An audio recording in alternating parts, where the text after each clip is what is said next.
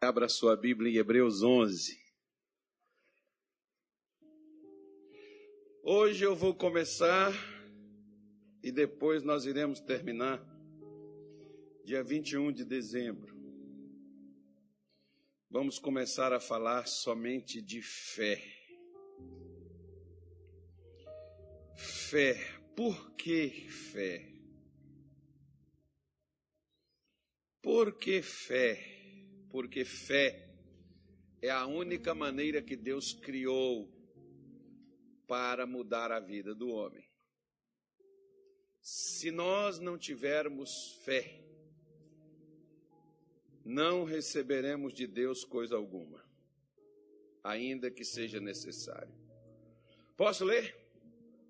Versículo 32 está escrito assim: E que mais direi?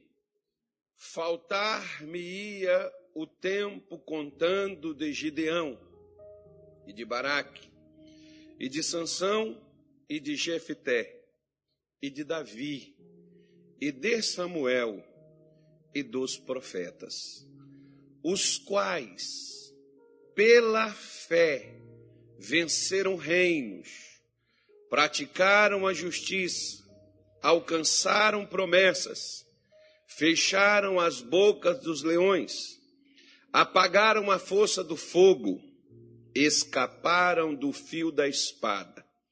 Da fraqueza tiraram forças, na batalha se esforçaram.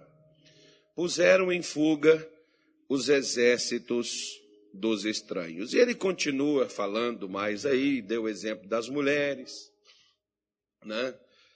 Deu o exemplo da ressurreição dos mortos, dos que foram torturados, não aceitando ser, ser, ser, ser livre, mas acreditavam na melhor ressurreição. E ele continua falando sobre este mesmo assunto, que Hebreus, capítulo de número 11, para muitos é considerado a galeria da fé, onde estão os heróis da fé.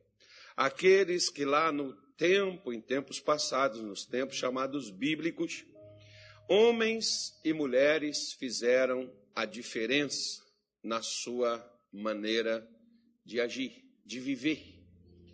Eles não foram melhores, eles não eram especiais, nasceram no dia do sol, estavam brilhando. Não. Eles nasceram da mesma forma que às vezes eu e você também nascemos, nas adversidades, nas lutas, diante dos problemas, diante das dificuldades que esses homens passaram. O que distinguia um do outro, desses aqui que estão descritos como Abraão, Isaac, Jacó, como Abel, Noé, Moisés, Josué, como está escrito Davi, Baraque, Sansão, Jefté, como está escrito sobre os profetas Samuel né, e tantos outros, Ezequiel, Oséias, Joel, Amós, Obadias, Malaquias, cada um deles na sua época, no seu tempo, viveu.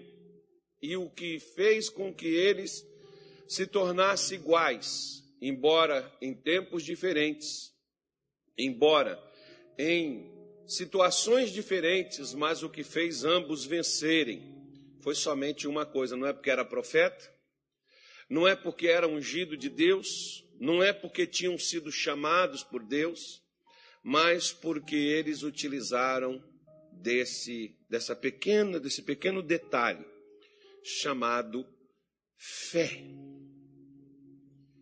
Os quais pela fé venceram reinos os quais pela fé escaparam do fio da espada, escaparam da morte, os quais pela fé praticaram a justiça, fizeram a coisa correta. Você imagina, por exemplo, acredito eu, que o escritor estivesse referindo-se a Noé, porque na época de Noé era ele sozinho, não tinha mais ninguém.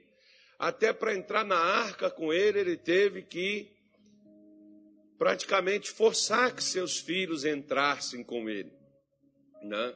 Ele teve que trabalhar a cabeça deles para que eles pudessem ir. Então, numa época em que o mundo todo desviado, em que o mundo todo não vivia da fé, não fazia as coisas certas, Tinha um homem chamado Noé, que foi justo aos olhos de Deus. Falando em justo, posso fazer uma pergunta? Quem aqui é justo? Levanta a mão direita, por favor. A mão direita. Ok. Amém. Você tem certeza que fazendo o que você faz, vivendo como você vive, você é justo? Então vou perguntar de novo, para ver se você ainda se atreve. Vai se atrever a me dizer. Levanta a mão direita de novo, quem é justo? Agora já diminuiu já. Sempre é assim. Mas para igualar com Pedro, né? Você tem certeza, minha irmãzinha, meu irmãozinho, que está levantando sua mão direita e dizendo que você é justo, e tem outros com vontade de levantar e não levanta, que está com medo de não ser. Você tem certeza que sendo, fazendo o que você faz, vivendo como você vive, você é justo mesmo? A mão direita de novo. Ó, já diminuiu e empatamos com Pedro. Negamos Jesus três vezes. Eu não vou desempatar, não, porque Pedro depois pode ser que lá dentro do túmulo ele se revolte. Né? De, deixa, deixa empatado com Pedro, mas tem lugar que eu gosto de fazer o desempate. E sempre tem gente que ganha de Pedro. Porque o que, que é um justo? Justo é a pessoa que vive da fé. Por que, que você não vence? Porque lá no capítulo 5 de Romanos, no versículo de número 1, o apóstolo Paulo diz assim: Sendo, pois, justificados pela fé, temos paz com Deus por, me, por nosso Senhor Jesus Cristo. O que, que é que me justifica? A fé. O que, que me torna justo? A fé. O que que faz com que você, por exemplo, seja visto por Deus como uma pessoa justa. Se você é uma pessoa que vive da fé. Se você não vive da fé, nem os seus pecados são perdoados. Por causa, o perdão nós recebemos não é porque pedimos. Você vê que muita gente pede perdão e não se sente perdoada. Até porque fé não é sentimento, você nunca vai sentir. Eu, por exemplo, não me sinto, eu não sinto nada. A única coisa que eu sinto é fome, sono, vontade de ganhar dinheiro, essas coisas eu sinto. Né? Mas quando eu oro, por exemplo, eu não sinto nada. Eu somente tenho uma certeza que Deus ouviu a minha oração e está respondendo ela. Se vai ser hoje ou amanhã ou depois de amanhã, o que há de vir virá não tardará, diz o Senhor. O meu justo vive da fé, se ele recua, minha alma não tem nele prazer. Será que Deus tem tido prazer na minha maneira de viver? Quer ver? Talvez você, por exemplo, você diz assim: é, eu vou lá na igreja porque hoje é domingo, né? Eu vou assistir a live, quem está na live aí assistindo a live, vou assistir a live porque o culto hoje é de domingo. Eu não vou na igreja, então eu vou ter que assistir o culto porque eu preciso agradar a Deus. Às vezes você dá ofertas, você dá dízimo porque você quer agradar a Deus. Às vezes você faz caridade porque você quer agradar a Deus. Talvez você trata as pessoas bem porque você quer agradar a Deus. Mas se você quiser de fato agradar a Deus, só tem uma coisa a ser feita. Hebreus capítulo de número 11, versículo 6, o mesmo autor do que lemos no versículo 32 e 33, ele afirma dizendo: Ora, sem fé é impossível. O que é impossível sem fé, gente? Agradar a Deus. Você quer agradar a Deus? Você vai ter que ter fé. Pastor, se Deus exige tanto que eu tenha fé, então por que, que Ele não me dá ela? Se eu, o senhor não dá para o senhor fazer uma oração por mim, para mim ter muita fé? Dá não. Se Deus exige que eu tenha fé, ele também disponibilizou o meio pelo qual eu posso adquiri-la. Né? Até o missionário, como sugestão, vou dar para vocês: o missionário tem um DVD, tem um CD, e deve ter aí nos, nos canais dele aí também, deve ter algum, alguma pregação nesse sentido. Adquira fé, é o nome da mensagem. Às vezes nós queremos adquirir saúde, nós queremos adquirir prosperidade, dinheiro, é bom, nós queremos, não, o que é casado, o que é solteiro quer adquirir uma esposa, a moça quer adquirir um marido, você quer adquirir a casa própria, você quer adquirir um trabalho, você quer ter uma renda, mas às vezes você não adquire a fé que é o meio que qual te dá tudo que você precisa. Você não trabalha para adquirir a fé. Porque embora Deus disponibilizou o meio pelo qual eu posso adquirir a fé, não dependerá de Deus que eu tenha fé, vai depender de mim. Vai depender de você. Como por exemplo, quando você escuta os homens, principalmente homens que não são homens que vivem da fé, eles então vão te passar uma coisa. E o que, que eles te passam? O contrário da fé. E o que, que é o contrário da fé? É o medo. O que mais tem são pregadores do medo. A inflação deste mês chegará a tanto. E nós é verdade. Esse país está. Nós, nós estamos no momento de um país sem governo. É verdade, porque esse Bolsonaro não presta. Bom, quando era o Lula não prestava, quando era a Dilma, idem. Quando é o Bolsonaro também não presta. Quando for José ou Maria, qualquer um também não vai prestar. Né? Porque na realidade, qual é a fé que nós utilizamos para ajudar o nosso país, por exemplo? Né? Nem a igreja ajuda.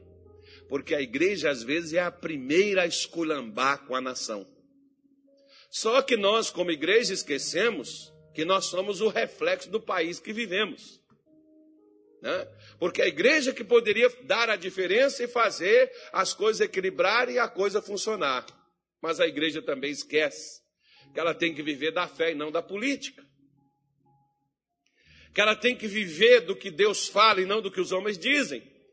Mas quando os homens dizem algo, vamos fechar isso, vamos fechar aquilo, vamos fazer não sei o que, vamos perseguir os crentes, tudo com medo, tem que se ajuntar com eles, né? Para poder evitar que essas coisas aconteçam. Porque na realidade, o homem vai pregar o medo. Deus prega e sempre pregou a fé. Por isso, o apóstolo Paulo, por exemplo, lá no capítulo 10 de Romanos, versículo de número 14. Vamos começar nele e nós vamos até o 17. Vamos lá, que eu só estou colocando a base, daqui a pouco eu vou colocar a parede e depois de pôr um teto. Bom, a gente tem até dia 21 de dezembro para colocar o teto, mas a partir do dia 1 de dezembro, eu quero que você comece uma caminhada para mudar a sua fé. Sua vida de fé. Eu vou te dar 21 mensagens. Essa aqui é bônus. Não, essa é domingo que vem também. Domingo que vem é novembro. É novembro, né? É. Mas a partir do dia 1 de dezembro, eu vou falar de fé. Todo dia, aqui na igreja, eu vou fazer uma live às 10 horas da noite, só para quem quiser fé. Quem quiser fé, vai lá. 10 horas da noite para mim, pastor, estou no terceiro sono, na quarta vigília da noite do sono. Não tem problema, no outro dia você volta lá e assista. Caso você quiser, vai estar lá disponível. Como, pois, invocarão aquele em quem não creram? E como crerão de quem não ouviram? E como ouvirão, se não é quem pregue? Olha, olha o que, que Paulo está dizendo. Né? Olha o que, que Paulo está falando. Como você vai invocar a Deus se você não creu? Sabe aquelas pessoas, por exemplo, que não usa a oração para vencer? Que não usa oração para ser curado, que não usa oração para ser liberto, que não usa oração para abrir caminhos? É porque elas não creem. Você vê aquela pessoa que você diz assim: Fulano, vamos lá na igreja, ou vamos orar que Deus vai abrir as portas. E diz: Não, não adianta, não, não tem jeito, não, está complicado, já é caso perdido. Sabe quem muitas vezes fala isso? São crentes. Gente dentro da igreja. Obreiro, pastor, membro de não sei de quantos anos, dentro do ministério, mas que não ora mais, pastor. Eu nem oro mais pelo meu marido, que pau que nasce torto, morre torto, até a cinza é torto. Você não ora, não é porque seu marido é torto, não é porque seu marido não tem jeito, é porque você não crê. Não há fé no seu coração.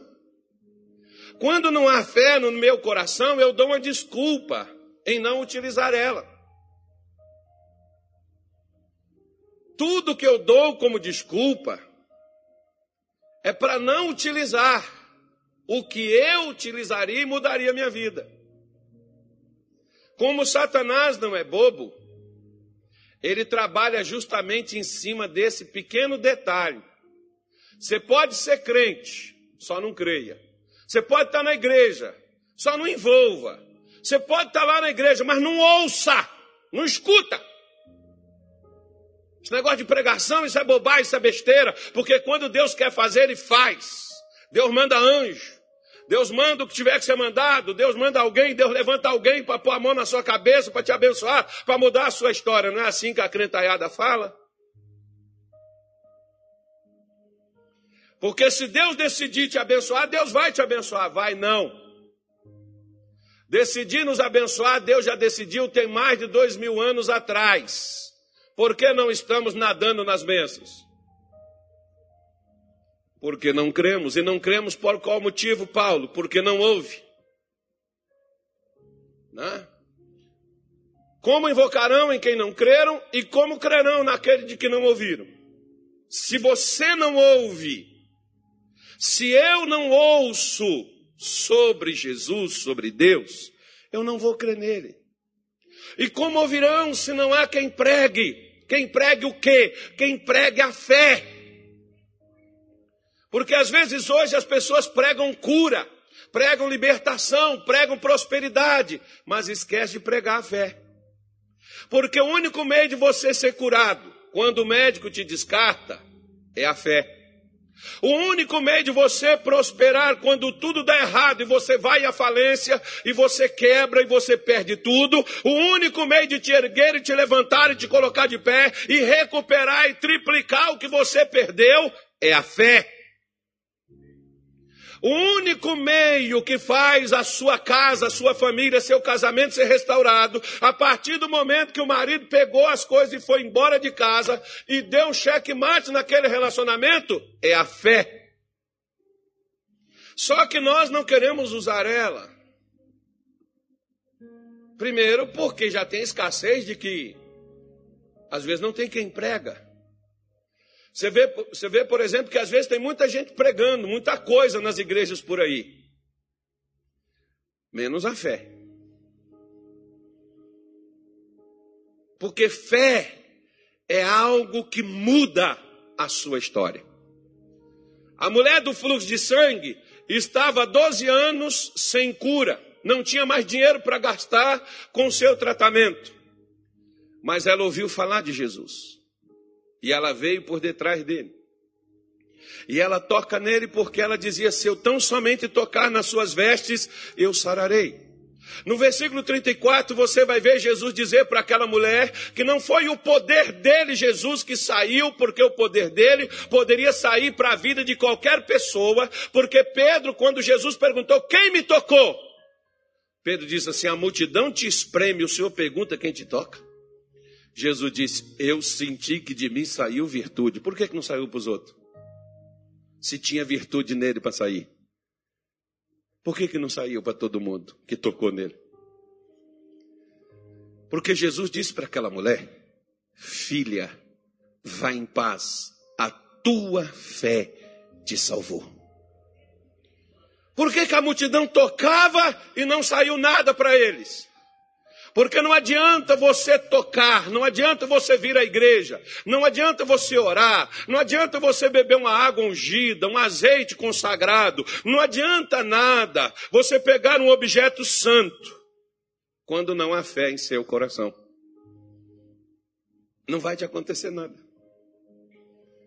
Por isso que às vezes hoje a gente não vê as pessoas dizem assim, pastor, onde é que estão os milagres?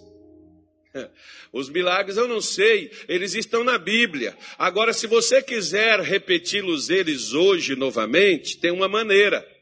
Hebreus 13, 8, Paulo diz: Jesus Cristo é o mesmo ontem, hoje e será eternamente. Então, deixa Romanos lá, filha, não tira lá não, fica quieto lá. Eu estou dando referência, quem quiser anota. Então, ele diz: Jesus Cristo é o mesmo ontem, hoje e será eternamente. Então, aquele mesmo Jesus que curou aquela mulher do fluxo de sangue, que era desenganada pela medicina da época, que não tinha cura para ela, é o mesmo Jesus que hoje também pode curar quem está desenganado. Agora, aí vem uma segunda pergunta. E a fé daquela mulher, quem é que tem? Quem tem aquela fé daquela mulher, porque o capítulo 5, versículo 25 de Marcos diz: ouvindo ela falar de Jesus, ela ouviu falar. Teve alguém que foi lá e chegou para aquela mulher e falou: Senhor, esse homem é batata. Fazer igual lá em Minas Gerais, né? Isso aqui é certeiro. Quando você chegar lá, você não precisa nem, ele não precisa nem orar em você, pôr a mão na sua cabeça, fazer um, um como é que chama aquilo que o pessoal fala? Um sacode. Ele não precisa fazer isso. Basta você tocar nele, no tite dele, lá no manto dele, na pontinha, né, aqueles cordãozinhos que o judeu usa, que fica balançando. É, basta você tocar naquele dali. Você tocou naquele negócio, pronto. Você vai ser curada pelo poder de Deus aquela certeza, aquela mulher vai atrás de Jesus com aquele tipo de, de, de, de entendimento, de pensamento, de certeza que ela tinha. Eu não preciso parar ele, eu não preciso pegar na mão dele, ele não precisa olhar para mim, ele não precisa pôr a mão na minha cabeça. Só eu tocar. Tem gente que você não só tocou em pregador, mas pregador tocou em você e nada aconteceu. Por quê? Ah, mas, mas olha, olha, pastor. Às vezes, por exemplo, as pessoas vêm comigo e dizem assim: o senhor orou por uma amiga minha e ela ficou curada. Eu disse: quem é a sua amiga? Ah, fulano de tal, assim, assim, assim, assado. Esses tempos atrás veio uma mãe comigo e ela disse assim: Eu só estou aqui porque o senhor orou pela minha filha. A minha filha veio aqui, minha filha tinha uma doença nos pés e não sarava por nada, e o senhor orou nela e ela ficou curada. E eu quero que o senhor ore por mim, que eu estou com um problema assim, assim, assado. Eu falei: Só tem um tempo? Tem, senta aí. Posso fazer a senhora uma pergunta? O que, que a senhora acha que curou sua filha? Foi a oração do senhor? Foi não. Eu já orei por tanta gente que até morreu. Quando eu comecei, por exemplo, você vai falar assim: ah, mas. Também só estava conversando. Toda pessoa que eu ia visitar no hospital morria. Tanto que os obreiros falavam comigo: irmão, se eu adoecer, não me visita. Né? Eu comecei a pegar até trauma. Quando falava assim, Carlos, vai fazer essa visita, vou não. Tá doente? Tá, não vou não. Vai morrer.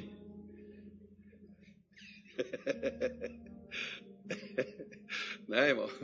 Só que tinha uma coisa. Todas as vezes que eu chegava lá, eu pregava sobre fé. Porque é o único meio de Deus te responder. Não tem outro. Se você não consegue receber uma benção, não é porque ela é difícil, é porque a sua fé não chega nem ao tamanho de um grão de mostarda. Se tiverdes fé, do tamanho de um grão de mostarda, direis a este monte, erga daqui, passa para colar, e isso vos será feito, porque a fé, ela faz as coisas acontecerem. A fé muda as circunstâncias. Não tem como a pessoa dizer, eu tenho fé, mas não consigo ser curado. Querido, você não tem fé. Você tem vontade, você tem uma doença, você tem necessidade de ser curado. Você talvez tenha uma esperança de ser. Eu estava lembrando hoje comigo, quer ver uma coisa? Já vou, já vou explicar para vocês já já. Passa aí o versículo 15. Versículo 15. Isso. Como pregarão se não foram enviados? E como está escrito, conformosos são os pés dos que anunciam a paz, dos que anunciam coisas boas. Versículo 16. Mas nem todos obedecem ao Evangelho, pois Isaías diz: quem creu na nossa pregação, versículo 17, de sorte. Como é que a fé vem? O ouvir. E ouvir o quê? Então, vamos, vamos, vamos, vamos peraí, peraí. Vamos fazer uma coisa aqui, quer ver? O, o, que eu vou fazer aqui não vai, não vai, não vai, não vai fazer diferença em nada né, para você, quer ver? Vamos tirar aqui, tirar isso aqui, quer ver? Tira esses dois aqui. Ó. O que, é que ele está me dizendo? De sorte que a fé vem pelo ouvir Deus. Vamos repetir de novo comigo assim. De sorte que a fé vem por ouvir a Deus. Porque pregação todo mundo escuta.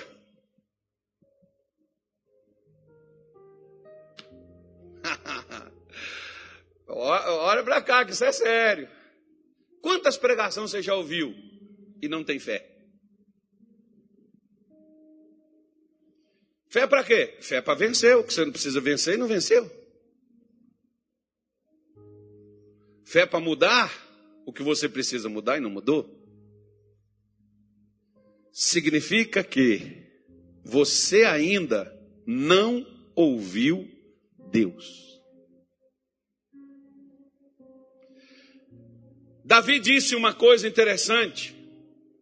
No Salmo 85, versículo 8, quando ele diz assim: Escutarei eu o que Deus, o Senhor, disser. Deixa eu pegar essa parte de Davi.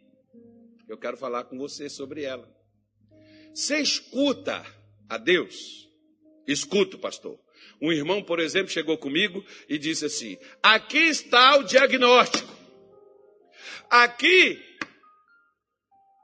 o senhor está vendo como eu ainda estou com problema?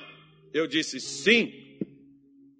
Aqui está um diagnóstico também. Esse diagnóstico diz que você está mal. Esse diagnóstico diz que você é mais que vencedor. Em qual desse diagnóstico você acredita? Ele olhou para mim e disse assim: eu acredito em Deus, que eu coloquei a Bíblia, tá? Então meu iPad aqui está representando a minha Bíblia, até porque ela está aberta na Bíblia, tá bom? Não estou na rede social, não. Então está representando a Bíblia. Então, o diagnóstico de Deus é esse. Em todas essas coisas, você é mais que vencedor, você não vai vencer, você já venceu todas essas coisas, mas o diagnóstico seu ou de alguém que trouxe para você está aqui do teu lado. Qual dos dois você vai dar ouvido?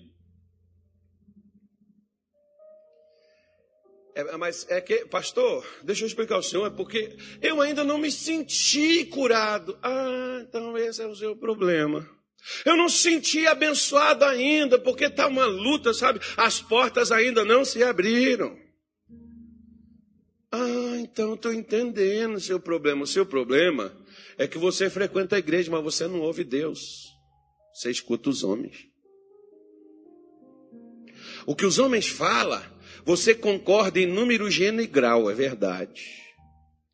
Mas o que Deus te fala, passa desapercebido aos seus olhos. Por que, que você não tem fé? A fé que vence. Imagina, por exemplo, deixa eu te dar um exemplo bíblico. Nabucodonosor já tinha uma fornalha que já queimava o sujeito, assava ele, virava pó em alguns minutos. Nabucodonosor mandou aquecer sete vezes mais e disse para Sadraque, Mesaque e Abednego: Se na hora que tocar a música, se vocês não se, se vocês não se dobrarem, vocês serão jogados dentro dessa fornalha de fogo. E quem será o Deus? Quem é o Deus que poderá livrar vocês da minha mão e da fornalha? Sadraque, Mesaque e Abednego viraram e disseram assim: Quanto a isto, nós não precisamos te responder.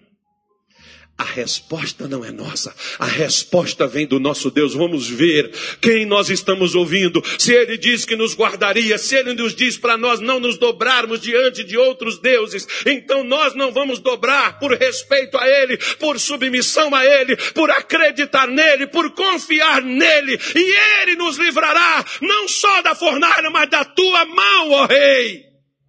E qual foi o resultado, querido? Qual foi o resultado, filho? Deus deixou jogar na fornalha, mas Deus entrou dentro dela. E quando Deus deixa até coisas acontecerem com você, Deus deixa você ir no hospital, Deus deixa você ir na UTI, mas Ele entra com você, Ele te tira lá de dentro quando não podia mais ninguém tirar, para você saber que foi Ele que te arrancou lá de dentro. Mas quando a gente vai para um lugar desse, ai meu Deus, Jesus, e agora, Senhor, o que, que vai ser, meu Pai? Oh Deus, misericórdia, misericórdia. É? É essa a sua oração de fé? Por que, que Deus não, não se manifesta e não mostra? Porque quando um crente vence, Duas, duas coisas estão acontecendo. A primeira coisa, você está superando algo que humanamente você não superaria. E outra coisa, você está mostrando o Deus no qual você acredita nele. Ele está aparecendo na sua vida e mostrando o que, que ele é capaz de fazer, não só por você, mas por qualquer outra pessoa que vier confiar nele como você confiou.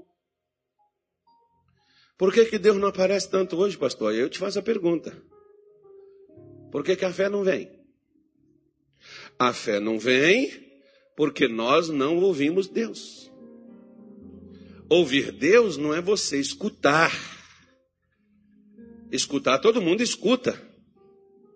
Ouvir Deus é você se submeter a Deus como quase ninguém se submete fazer aquilo que Deus lhe falou. Como por exemplo, Hebreus diz sobre Davi. Vamos falar um pouquinho sobre ele. Na hora que Davi chegou no acampamento de Israel, 40 dias, Golias estava lá humilhando, afrontando o povo de Deus. O rei chegou lá e disse assim: Quem lutar com ele e vencer, vou dar minha filha para casar, vou isentar de imposto e vou dar grandes riquezas. Davi falou assim: Ninguém, caraca, nem com a filha do rei, nem isentando de imposto. Imagina se fosse no Brasil, irmão, eu já lutaria na hora. Embora também o que Saul prometeu, ele não cumpriu para Davi. Davi não casou com a filha prometida por ele. Ah, mas casou com a Mical, mas não era ela. Era a Merabe, era a primeira filha. Ele deu ela para um outro camarada casar, mas não deu para Davi. Você acha que se ele não deu a filha para Davi casar, ele também deu ele riqueza? Não, nós vemos que Davi não ganhou nada. Mas teve uma coisa. o que o homem te promete, ele pode não fazer.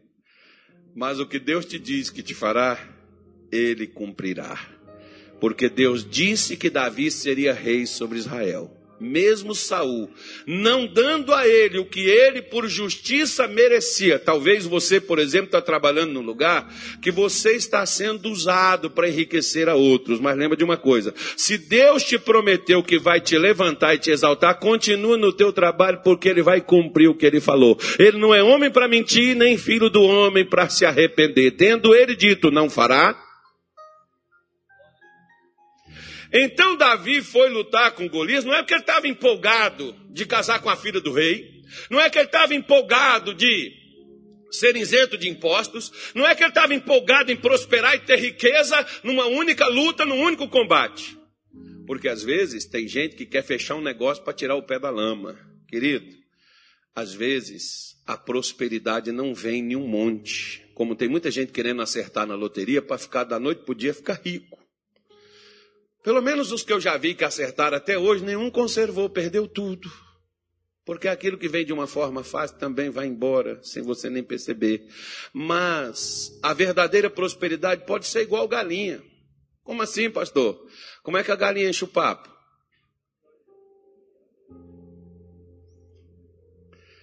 Se você está trabalhando nessa certeza, continue trabalhando, porque você vai encher o seu bolso. Amanhã você vai ser uma pessoa bem abastada. Vai aos pouquinhos, vai devagarinho. Talvez você olhe e está dizendo assim, pastor, mas queria uma chuva daquela que caiu aqui em Cuiabá para encher tudo. É uma chuva de bênção. Não te preocupa, o que há de vir virá. Não tardará, diz o Senhor, o justo vive da fé. Não recua.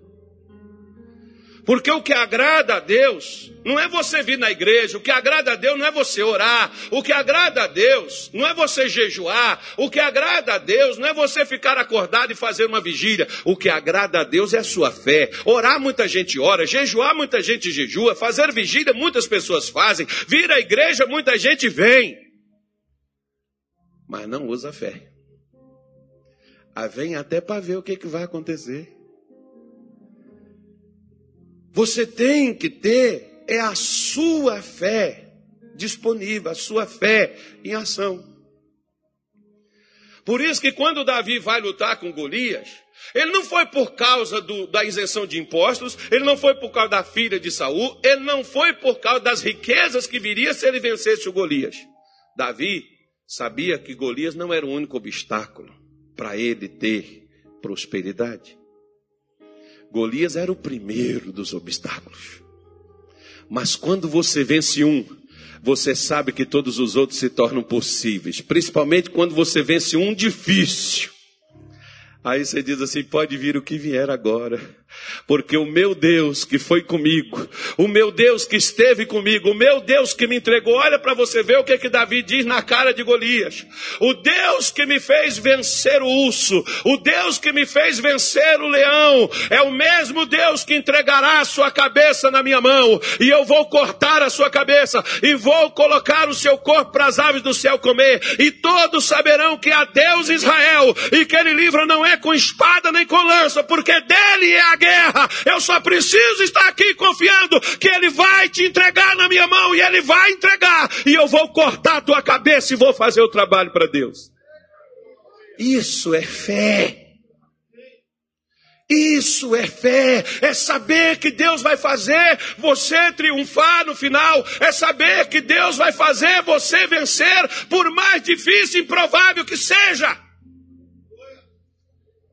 Se você me conhecesse em 1992, você diria assim: não tem nada a ver com esse camarada que está aí.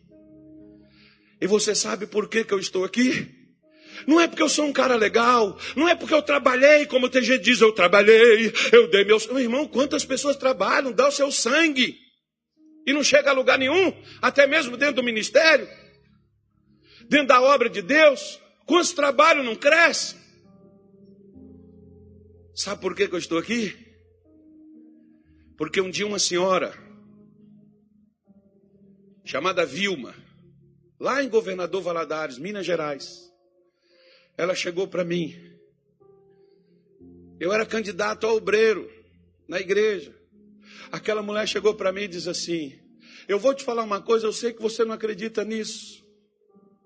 Porque Deus disse que você não acredita. Mas eu vou te falar uma coisa.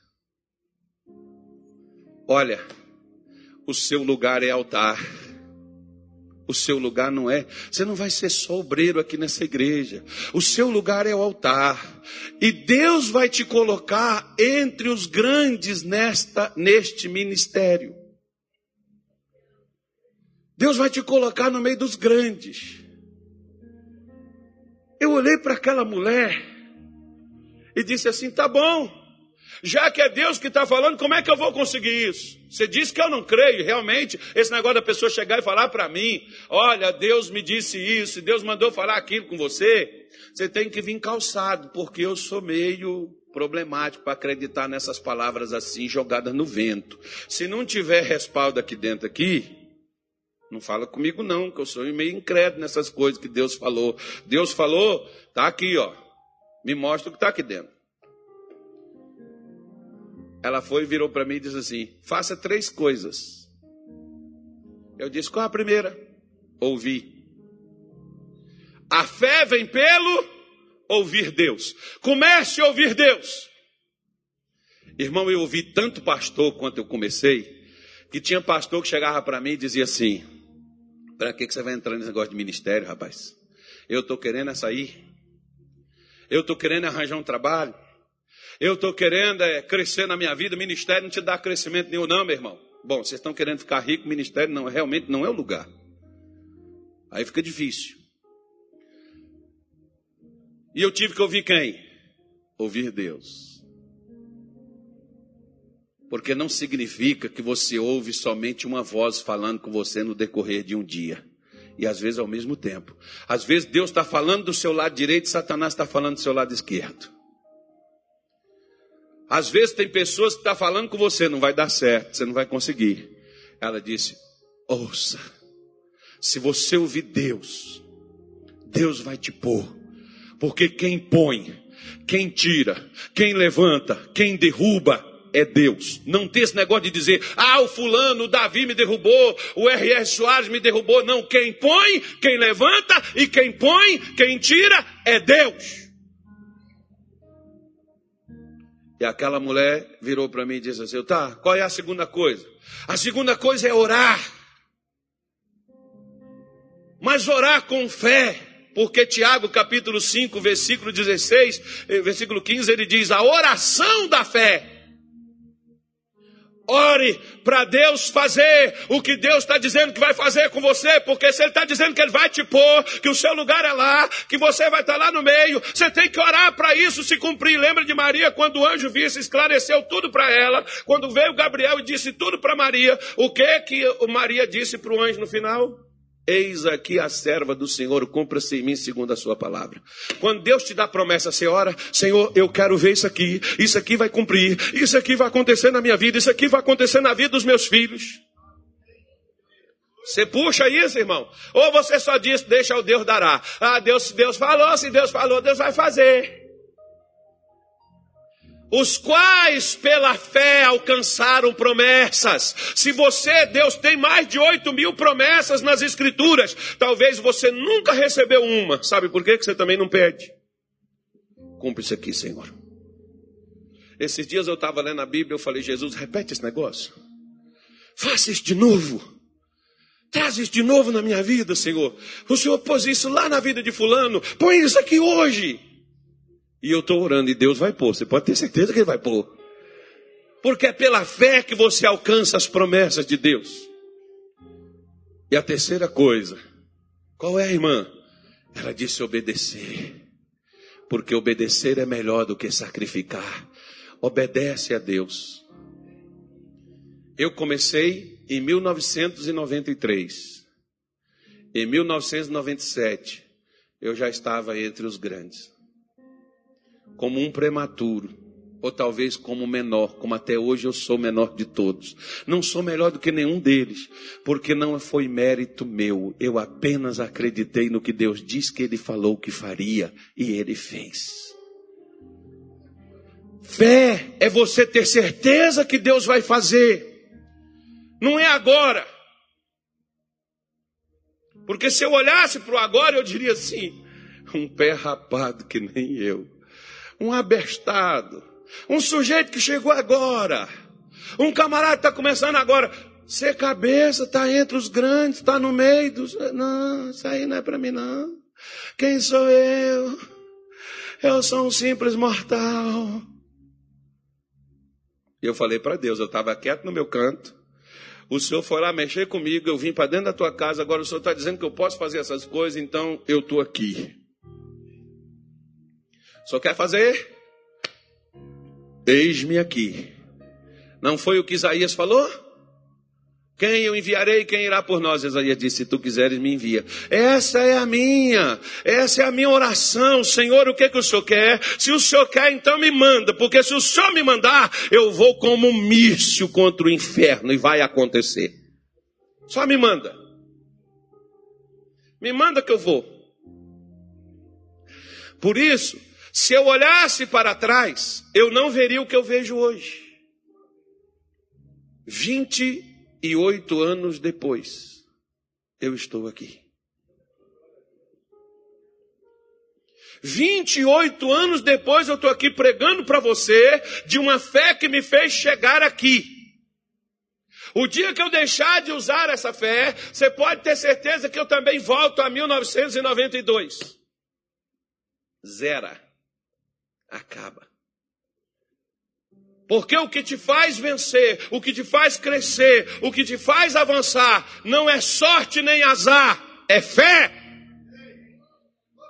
Ah, pastor, eu sou muito azarado. Começa a ouvir Deus, filho.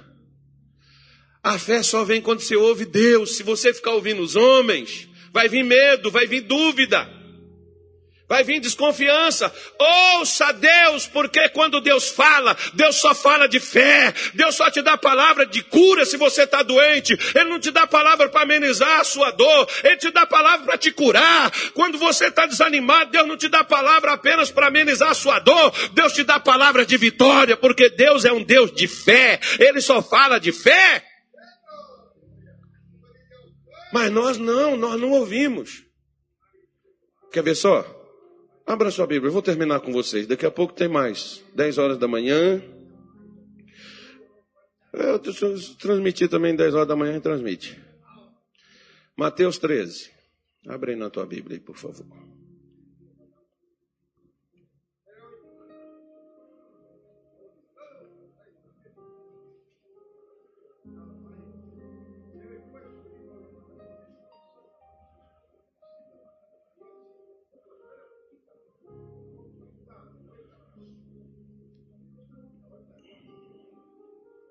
Versículo 53. Hoje, 18 horas, você vai ter um pregador excelente aqui. Eu marquei amanhã lá em Lucas do Rio Verde, eu marquei muito cedo lá e está chuvoso aqui no estado.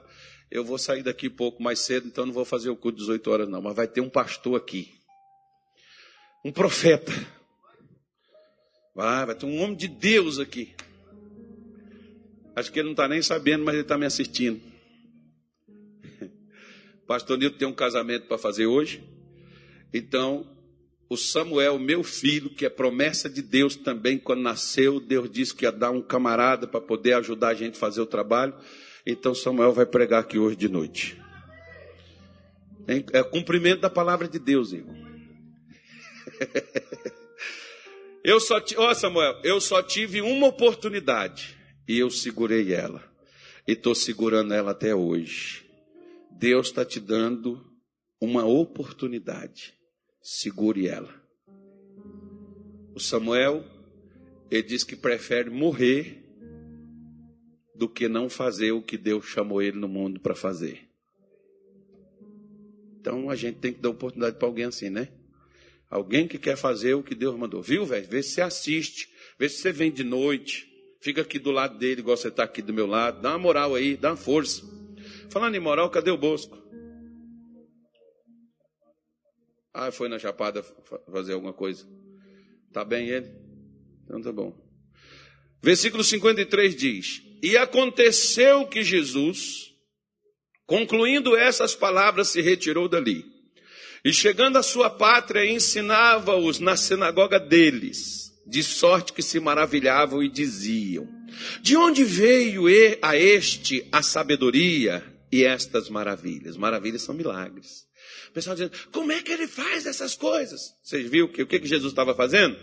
Ensinando. Onde tem ensinamento, irmão, tem milagre. A prova de que você está aprendendo é que milagre começa a acontecer na sua vida. Simples assim. Milagre não acontece porque alguém orou por você. Milagre acontece porque você ouviu a Deus. Se você ouvir Deus, você vai ter milagre constantemente. Não é este o filho do carpinteiro? Não se chama sua mãe Maria e seus irmãos Tiago e José e Simão e Judas? E não estão entre nós todas as suas irmãs? De onde lhe veio, pois, tudo isso? E escandalizavam-se nele. Jesus, porém, lhes disse: Não há profeta sem honra a não ser na sua pátria e na sua casa. E não fez ali muitas maravilhas por causa por causa. Olha para o seu vizinho e diz assim: se Jesus não está fazendo milagre na sua vida, é por causa da sua incredulidade, porque o pastor está pregando. Como crerão se não há quem pregue? Então, se tem pregação, tem que ter milagre. Eu sempre falo aqui: a gente mata a cobra, mostra a cobra morta e o palco matou a cobra senão no Evangelho, irmão. Onde tem ensinamento da palavra de Deus, tem que ter a manifestação de Deus. O Evangelho não é história, o Evangelho é o poder de Deus para a salvação daquele que crê. Se não tem milagre, não é evangelho. É história. História, você vai lembrar e dizer assim: bons tempos foi aqueles. Evangelho não. Evangelho, você ora assim, faça outra vez, Senhor, porque aqui também tem alguém que acredita. Eu creio. Faça de novo. Repita outra vez. Manifeste outra vez a sua presença e o seu poder em nosso meio. Mostra a sua grandeza. Porque quando você ouve a Deus, a primeira coisa que acaba na sua vida é a incredulidade. Por que, que Jesus não pôde fazer milagre? Por causa da incredulidade deles. Aí, se você me pergunta, pastor, por que, que Jesus não me abençoa? Por que, que Jesus não abre as portas? Por que, que Jesus não me faz crescer? Não é porque você não presta, não é porque Jesus não quer e não é porque você é um pecador. É porque você não crê. Quando você não crê, você fica assim, quer ver? Ó? Você tem uma necessidade. Você tem talvez até uma certa esperança, um dia isso vai mudar. Qual o dia que isso vai mudar? O dia que você crê. Porque enquanto você não crê, você vai ser assim, quer ver? Ó? Tiago capítulo 1, versículo 6, mas o que eu vou utilizar para você está no 7 e no 8, mas eu vou falar do 6 para você poder entender melhor. Peça, porém, com fé. Você vai pedir algo para Deus, você tem que pedir, não é porque você precisa, Senhor. Eu preciso tanto, meu Pai. Oh, Pai, tem uns que até para adular Deus. Oh, Paizinho, papai.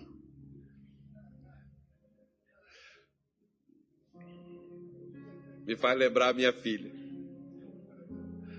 A Luana, tem horas que ela me chama de pai e ela, ela me chama de papai. Né? Depende assim de como está o humor dela.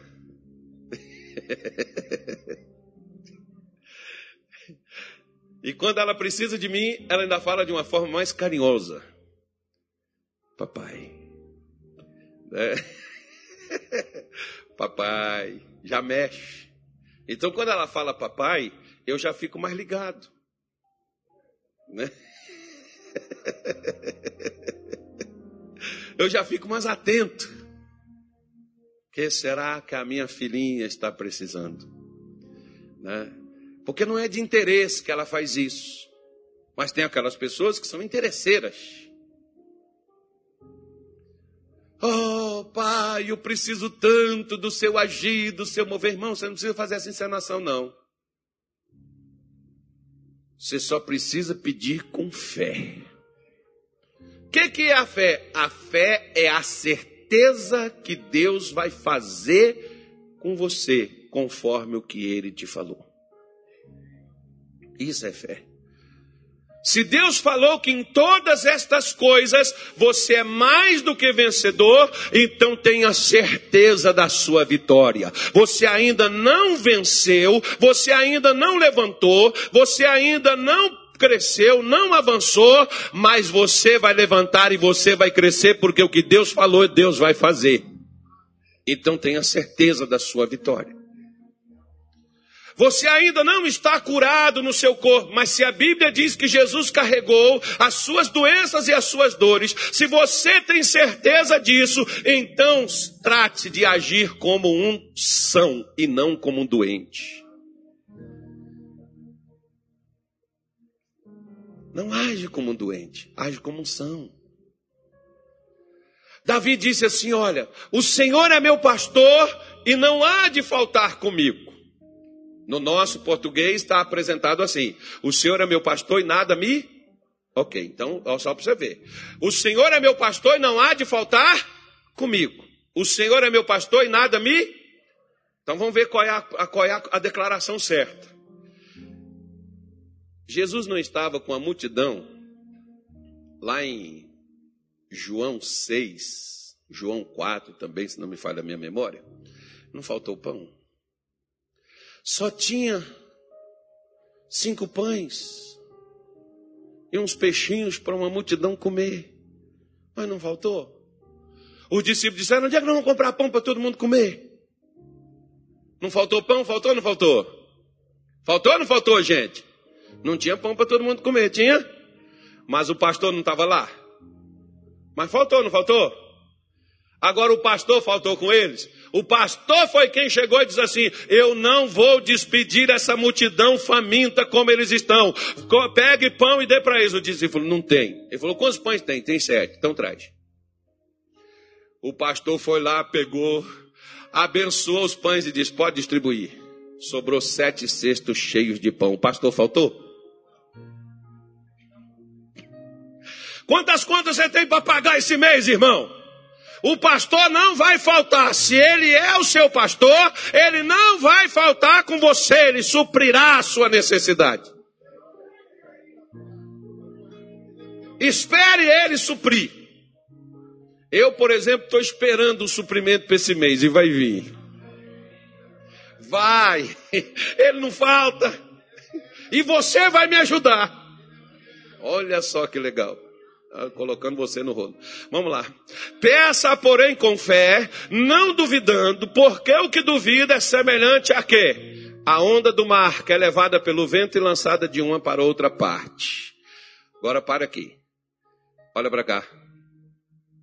Você é aquela pessoa que o tempo passa e você está no mesmo lugar? Pastor, eu estou nessa igreja há 20 anos. A única coisa que mudou foi porque uns cabelos brancos começaram a aparecer agora. Mas desde que eu cheguei aqui, eu já estava com esse problema e esse problema está até hoje. É um demônio, né, pastor? Não, irmão. Se for o demônio, o demônio tem nome, o nome é o seu. Porque é o demônio da incredulidade. A fé faz você vencer a incredulidade. A fé faz você mudar, porque a onda do mar, ela é lançada para fora e ela volta para dentro da mesma forma que ela é lançada. Se entra tempo, sai tempo e a sua vida é a mesma coisa e não muda nada, é incredulidade. Você não sai da igreja, mas a sua vida também não progride. Você não sai da igreja, mas o seu trabalho também não melhora.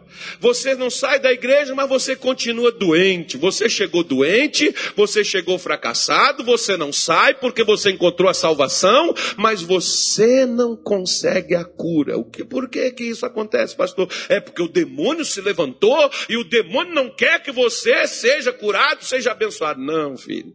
Esquece o demônio. Diga assim: demônio não é problema para o crente. Incredulidade, sim.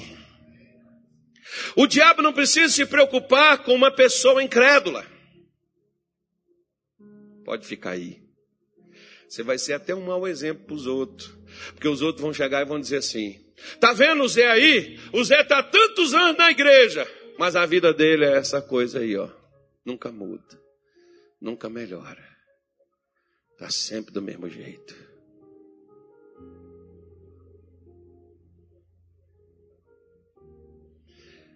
Diga assim comigo: onde tem fé, tem mudança. Porque o versículo 8, versículo 7 diz assim, ó: Não pense tal homem que receberá do Senhor alguma coisa. Não pense. Enquanto você tiver com incredulidade no seu coração, não pense que você vai receber, porque não vai não. Agora, Olha só, versículo 8. Como é que eu sei, pastor, que eu não estou com credulidade no meu coração? O homem de coração dobre é inconstante em todos os seus caminhos. Você é aquela pessoa que na hora que você escuta uma pregação como essa, você diz, agora vai, agora eu vou conseguir, agora eu me levanto, agora eu vou mudar de vida. Depois da manhã você já está lá. Agora não. De novo, Jesus. Até quando o Senhor vai ser assim? Por que, que o Senhor está deixando acontecer isso comigo? Não culpe a Deus da sua incredulidade, porque Deus deixou a palavra e Deus quer falar com você. Deus tem falado com você. Deus tem se dirigido a você para ajudar você a vencer essa inconstância do seu coração. Você não pode ser aquela pessoa que hoje, amanhã, agora de manhã você é 80 e de noite você é 8.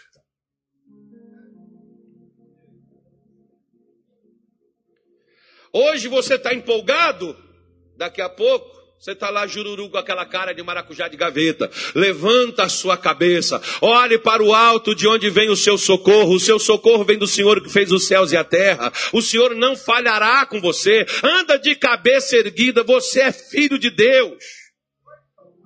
Acredite no que Deus diz que Ele é para você. Acredite no que Deus diz que Ele tem para você. Por que, que você recua? Nós não somos, diga, nós não somos daqueles que recuam para fracassar.